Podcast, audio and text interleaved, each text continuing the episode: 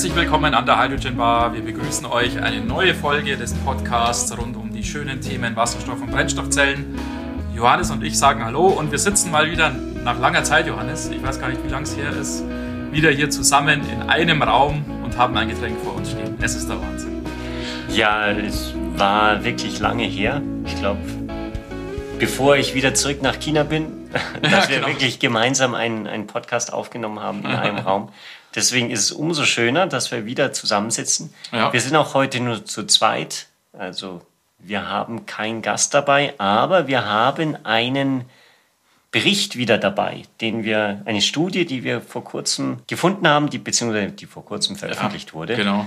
Ähm, die haben wir uns angeschaut und haben heute mitgebracht, nämlich den Hydrogen Insights Report. Genau, genau, so ist es. Und äh, dieser Titel ist euch, liebe Hörer, die ihr ja alle schon lang dabei seid, hier beim Podcast natürlich altbekannt weil wir tatsächlich schon zwei Episoden rund um Hydrogen Insights Report gemacht haben. Wir haben uns die Originalausgabe des Reports vorgenommen letztes Jahr und dann gab es gegen Ende des letzten Jahres oder in der, in der zweiten Hälfte vom letzten Jahr nochmal ein Update dazu, wo sozusagen der Originalbericht aktualisiert wurde. Und jetzt ist es wieder so, es gibt ein weiteres Update, diesmal vom September 2022 wo also wieder ein aktueller Blick auf die Wasserstoffwirtschaft, auf die Wasserstoffindustrie, auf die allgemeine Situation von Wasserstoff in unserer Welt geworfen wird.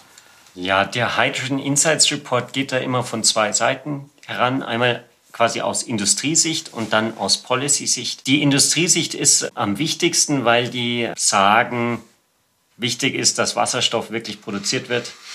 Und das wird halt nur gemacht, wenn die Investitionen ablaufen. Und da haben Sie eine, eine ganze Latte an Projekten angesammelt. Sie haben geschrieben, 680 Projekte wurden inzwischen verlautbart weltweit, weil es da eher um diese großen Projekte geht, mit einem Funding oder geschätzten Investitionsvolumen von 240 Milliarden US-Dollar. Ja. Da hat wirklich jedes Projekt eine große Größenordnung äh, wenn jetzt der, der Taxiunternehmer ums Eck ein Mirai kauft, dann fällt das, das natürlich. ist da nicht dabei. genau. genau.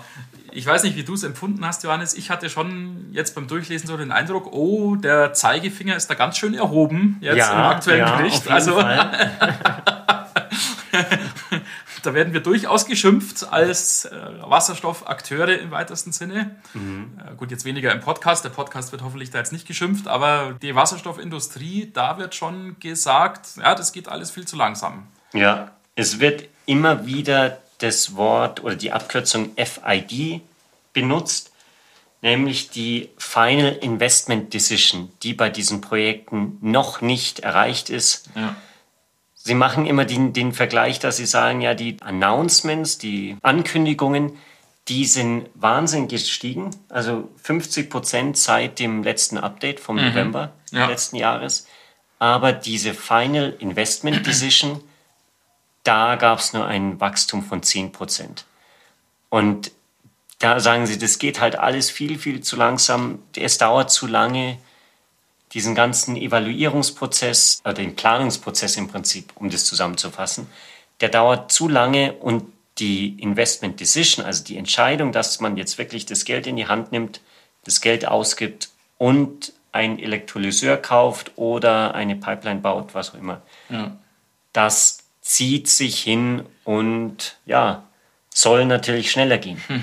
Sehr schön finde ich auch den Satz und der steht da sinngemäß wirklich so dass Ankündigungen schön und gut sind, aber dass die jetzt noch keinen Impact auf den Klimawandel haben, mhm. sondern wenn wir den Klimawandel hier adressieren wollen und da halt auch ausreichend gut adressieren wollen, es wird dann auch nochmal wieder auf die Net Zero Emissions bis 2050 verwiesen. Wenn wir das also ernst nehmen und wenn wir das tun wollen, muss man eben, wie du es ja auch gerade schon gesagt hast, Johannes, aus dieser Phase der Ankündigungen und Vorhaben rauskommen und halt tatsächlich ins Tun kommen. Und so als äh, Grenze oder als Meilenstein, äh, wann geht sozusagen das Tun oder die Umsetzung los, definiert der Report eben, wie du es gesagt hast, diesen FID, die mhm. Financial Investment Decision. Ohne jetzt wirklich viel über diesen Prozess zu wissen, muss ich aber sagen, dass vom Gefühl her würde ich sagen, wenn ich als Firma ein, so ein Projekt ankündige und nochmal einen Schritt zurück, bei 680 Projekten, die irgendwie 240 Milliarden US-Dollar Funding repräsentieren, heißt es ja, ein Projekt ist im Durchschnitt irgendwie 350 Millionen US-Dollar schwer. Wert, oder? Ja, genau. Wert, ja. genau. Da würde ich sagen, typischerweise brauche ich schon ein bisschen Zeit, um das zu planen. ja. Das geht nicht irgendwie in drei Monaten, dann sage ich, ja. gut, und jetzt äh, haue ich die 350 Millionen zum Fenster raus. Mhm. Sondern das sieht man ja auch hier bei den schönen Bauprojekten in Deutschland. Das dauert alles relativ lange. Mhm. Und insofern frage ich mich, ist es nicht ein bisschen zu sehr der Zeigefinger? Ja. Und muss man nicht auch eine gewisse Zeit geben, dass es ordentlich geplant wird, damit halt so eine Entscheidung über solche großen Beträge auch fundiert und mit gutem Gewissen getroffen werden kann, ohne dass man dann irgendwie nach den ersten 20 Millionen plötzlich sagt, oh, äh, Kommando zurück, wir müssen jetzt nochmal alles ändern und dann verzögert sich das vielleicht alles nur noch ja. länger. Ja, genau. Der erhobene Zeigefinger, der bezieht sich aber ja auch darauf, dass der Report der Meinung ist oder dass McKinsey der Meinung ist, die den Report ja zusammen mit dem Hydrogen Council wieder erstellt haben oder dieses Update zum Report erstellt haben, dass eben der Prozentsatz von Projekten, die die FID erreichen, zu langsam steigt. Man ist da ja, wie du es vorhin, glaube ich, schon erwähnt hast, aktuell auf dem Status ungefähr 10 Prozent der Ankündigungen sind auch tatsächlich finanziert oder die Umsetzung ist angestoßen. Und da ist jetzt im letzten halben Jahr, nur wenn ich das richtig sehe, nochmal 10% dazugekommen mhm. zu den 10%. Mhm. Äh, das heißt, man liegt dann jetzt nicht bei 20%, das war jetzt äh, schlecht formuliert, sondern nur bei 10% plus 10% von 10%. Also, genau, also, also 11, 11 Danke. äh, genau. Ja. Ich frage mich halt auch jetzt, um nochmal einen anderen Aspekt reinzubringen, inwiefern die aktuelle wirtschaftliche Lage ja. damit reinspielt. Weil ich könnte mir schon vorstellen, dass einige Firmen halt im Moment sagen, oh, kommt jetzt die Rezession, kommt die nicht, beeinflusst die unser Geschäft, müssen wir nicht vielleicht ein bisschen Geld zurückhalten, ja. um durch eine Rezession durchzukommen, ohne jetzt irgendwie groß dann Ahnung, Arbeitsplätze abzubauen oder was auch ja. immer, müssen wir da quasi ein bisschen Pulver trocken halten. Und da könnte ich mir vorstellen, dass viele dann auch solche Investitionen doch einfach mal rauszögern, um halt dann im Zweifelsfall Manövrierfähigkeit zu haben. Wird ja auch explizit hat der Ukraine-Krieg erwähnt und auch andere Unsicherheitsfaktoren, natürlich die steigenden Energiepreise und so weiter, als mögliche Hemmschuhe mhm. aktuell ja durchaus auch erwähnt im Bericht. Aber das ist nicht das Einzige, was als äh, Problem oder als Faktor für diese Verzögerung identifiziert wird, sondern es gibt auch eine Reihe von anderen Faktoren, die da erwähnt werden. Was, mich, was mir aufgefallen ist, dass argumentiert wird, ja, es gibt eine fehlende Sichtbarkeit, Visibility von Wasserstoffbedarf. Es wird also gesagt, ja, es gibt ja viele Ankündigungen zu Projekten, wo Wasserstoff erzeugt werden soll, aber die gelangen nicht zur Umsetzung, weil der Bedarf an Wasserstoff noch nicht so deutlich wird und vielleicht sich dann eben halt Decision Maker, Entscheidungsträger nicht dazu durchringen in gewisser Hinsicht, um dann wirklich die finanzielle Entscheidung zu treffen, weil sie der Meinung sind, ja, der Bedarf an Wasserstoff, der ist vielleicht gar nicht so hoch, mhm. weil der Bedarf nicht sichtbar ist. Genau, vielleicht baue ich da meine Pipeline ins Nirgendwo und am Ende ja. ist die gar nicht ausgelastet und muss sie abschreiben. Es ist bestimmt ein wahrer Punkt. Es ist so dieses typische Henne-Ei-Problem natürlich. Wenn die Nachfrage nicht da ist, investiert man nicht. Aber wenn man nicht investiert, dann, dann kann die Nachfrage auch gar nicht geweckt werden. Ja. Und da sagt der Punkt, der Report halt jetzt wieder hinsichtlich der Politikaspekte, dass hier im Prinzip sagen die drei Maßnahmen getroffen werden müssen von Regierungen und eine ist wirklich diese Visibility of Demand, dass man die Planbarkeit für die Firmen erhöht. Ja. Dass man wirklich sagt, man hat gewisse ähm, ja, Nachfrage, die kommen wird, kommen muss, mhm. sei es durch irgendwelche Regelungen, durch Gesetze, durch Abnahmegarantien sodass die Industrie wirklich investieren kann. Es gibt dann noch zwei andere Maßnahmen. Einmal ist, dass Funding schneller durchgeführt wird, als mhm. dass die Firmen an öffentliche Subventionen einfacher und schneller kommen. Und der dritte Punkt war internationale Kooperation und Koordination, sodass man wirklich zusammenarbeitet und nicht gegeneinander arbeitet. Ja, ja. Dieser Bedarf, der entsteht oder der entstehen soll, wird ja vor allem dadurch begründet, eben, wie ich es ganz am Anfang gesagt habe, um in 2050 diese Net Zero-Ziele zu erreichen. Und da identifiziert der Bericht, dass ja insgesamt 700 Milliarden Dollar in die Wasserstoffwirtschaft investiert werden müssen, um dieses Ziel zu erreichen. Und dass von diesen 700 Milliarden aktuell noch 460 Milliarden fehlen. Also wirklich ein Großteil noch fehlt. Und zwar diese 460 Milliarden, halt weil alles lange dauert und weil alles schwierig ist, wie besprochen, ja sogar schon bis 2030 dann tatsächlich committed sein müssen. Und das ist natürlich jetzt eine riesige Zahl, 460 Milliarden Dollar, die da committed werden müssen. Aber das finde ich auch einen schönen Vergleich. Der hat mich äh, auch beeindruckt, weil da wird gesagt, ja, das, ah, das klingt jetzt wie eine gigantische Zahl, aber es ist weniger als 15 Prozent der Summe, die im letzten Jahrzehnt auch für Oil- and Gas-Projekte äh, ausgegeben wurde. Und da sieht man also durchaus, ja, das Geld, das ist eigentlich da und es wäre eigentlich sogar noch wesentlich mehr Geld da. Man muss einfach diesen Switch mal hinkriegen und endgültig sozusagen jetzt Oil and Gas ja, beerdigen. Ich glaube, die aktuelle Situation, die hilft uns da auch sehr stark dabei. Und dieses Geld, das offensichtlich da ist und das verfügbar ist, eben dann auf die Wasserstoffprojekte umwidmen oder dafür dann verwenden. Mhm. Allerdings muss man da natürlich auch wieder im, im Blick halten, dass diese Oil- and Gas-Industrie, die hat sich ja über Jahrzehnte, also ein, fast ein Jahrhundert entwickelt. Ja. Bis es natürlich jetzt im letzten Jahrzehnt zu den Billionen US-Dollar an Investment gekommen ist. Und die Wasserstoffindustrie ist ja wirklich in den Kinderschuhen. Und wenn man ja. damit Leuten aus der Industrie spricht, ich glaube, jeder sagt, sie sind eigentlich überlastet und könnten viel, viel mehr Projekte machen. Ja. Die Nachfrage ist da, aber sie kriegen das Material nicht, die Komponenten nicht, die Leute nicht, die das machen können, weil halt alles in den Kinderschuhen steckt. Ja.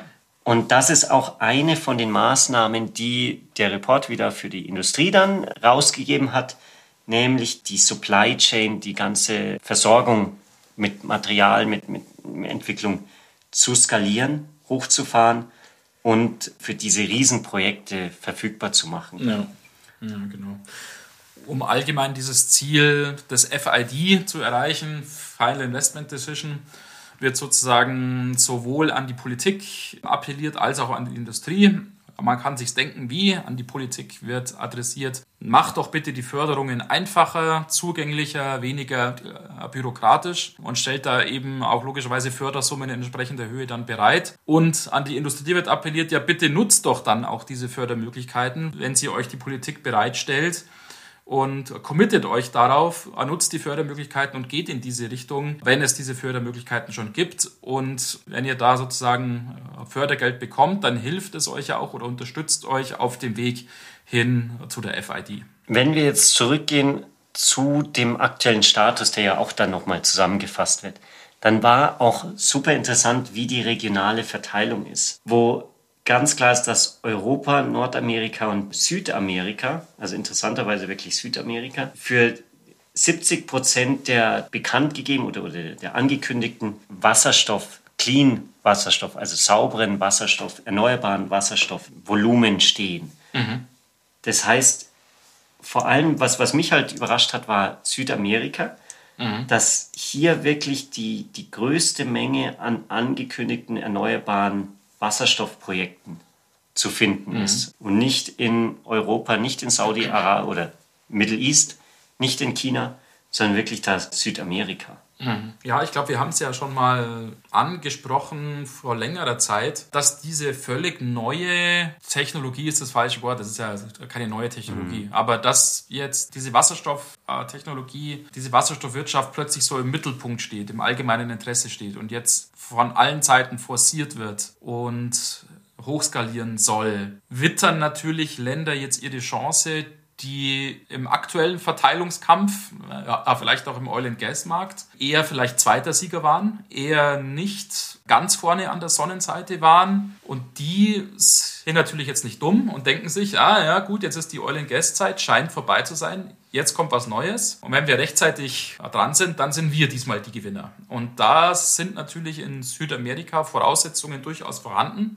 sowohl was eben erneuerbaren Strom aus äh, photovoltaischer Energie angeht, wie auch natürlich Windkraft, um dort sich als Zulieferer, als Erzeuger von Wasserstoff in großem Stil zu positionieren und dann eben, äh, wie gerade gesagt, vielleicht diesmal der Sieger zu sein. Ja, man wird es sehen, was da wirklich rauskommt, weil ich kann mir natürlich vorstellen, dass diese existierenden Ölländer mit ihrer finanziellen Feuerkraft, die dahinter steht, sich das natürlich nicht abjagen lassen wollen.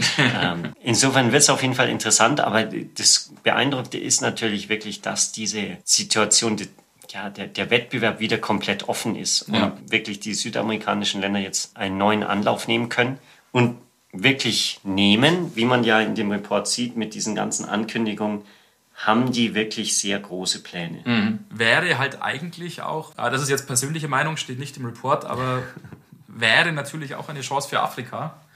Ja. Ähm, aber da ist, äh, ja, ich habe so eine Grafik jetzt gerade vor mir mit äh, dem Projekt Volumina für die verschiedenen Kontinente. Leider wieder jetzt Afrika abgeschlagen auf dem letzten Platz. Da ist Asien unterteilt, noch China separat aufgeführt. Wesentlich mehr als in Afrika. Afrika hier deutlich letzter Platz. Mhm. Ja, ja, ein anderer Punkt ist auch die, die aktuellen Deployments, also die, die aktuell laufenden Projekte, Elektrolyse, Facilities, die Produktionsstandorte. Und da ist auch interessant, wo wir heutzutage schon stehen, nämlich bei 800 Kilotonnen pro Jahr Produktion an Low Carbon Hydrogen, also mhm. dem Renewable, dem grünen Wasserstoff, aber auch dem blauen, ja. ist es also mit dem CO2-Abscheidung. Carbon Capture Storage, ja. Genau, das heißt, äh, es sind signifikante Mengen, die da jetzt schon entstehen, aber natürlich nicht genug für diese langfristigen Ziele. Aber man, man sieht halt, es kommt langsam in Fahrt. Man hat auch diese, die ersten Ansätze hinsichtlich internationalem Handel mit Schiffen, die Wasserstoff transportieren. Man hat wirklich ja, Elektrolyse, Produktionskapazitäten, die in die Gigawatt gehen. Also es wird wirklich immer mehr und mehr 50 Prozent Wachstum in der Produktionskapazität in Europa. Wenn das so weitergeht, dann habe ich grundsätzlich ein relativ gutes Gefühl, muss ich sagen. genau. Ich glaube, dass alle Seiten da gefordert sind, hier weiterzumachen. Sowohl die Politikseite als auch die Industrieseite ist logisch, ist klar. Und vielleicht schadet da auch eben der erhobene Zeigefinger mhm. manchmal nicht, dass man da mal wieder ein bisschen auf ja. die Finger klopft gerade in der Politik, da geht so ein Thema, wenn natürlich so eine, so eine Hochphase mal mhm. vorbei ist, dann auch gerne mal schnell wieder unter, weil dann einfach andere Themen plötzlich wieder oben mhm. auf der Agenda stehen. Und deshalb finde ich es persönlich sehr gut, auch dass dieses Update da eben regelmäßig mhm. erscheint und dass da eine, ja. eine Statusmeldung, eine Wasserstandsmeldung abgegeben wird und dass da alle Seiten auch daran erinnert werden, wo will man hin und wie ist der aktuelle Stand. Mhm. Vielleicht ist auch gerade in der aktuellen Situation der erhobene Zeigefinger gut, dass wo es halt doch etwas unsicher ist, dass man nochmal wirklich die Player wissen lässt, es ist wichtig, das zu machen. Ja. Unabhängig von der Situation heute, in den nächsten Jahren, Jahrzehnten, da wird es gebraucht. Und vielleicht muss man dann auch ein bisschen so das Herz in die Hand nehmen und einfach mal investieren. das ist zumindest, glaube ich, der, die Hoffnung vom Hydrogen Council. Wäre natürlich interessant, mal mit so einem CEO von seinem großen Konzern zu sprechen, der dann die 300 Millionen freigibt. Locker machen muss, ja genau. das stimmt.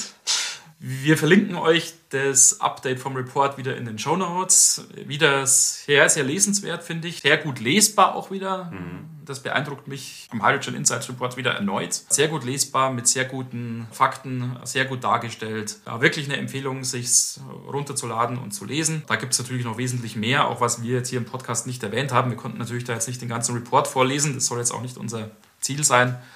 Von daher wirklich der Hinweis, Ladet es euch runter, lest euch selber durch. Sehr interessante Geschichte wieder.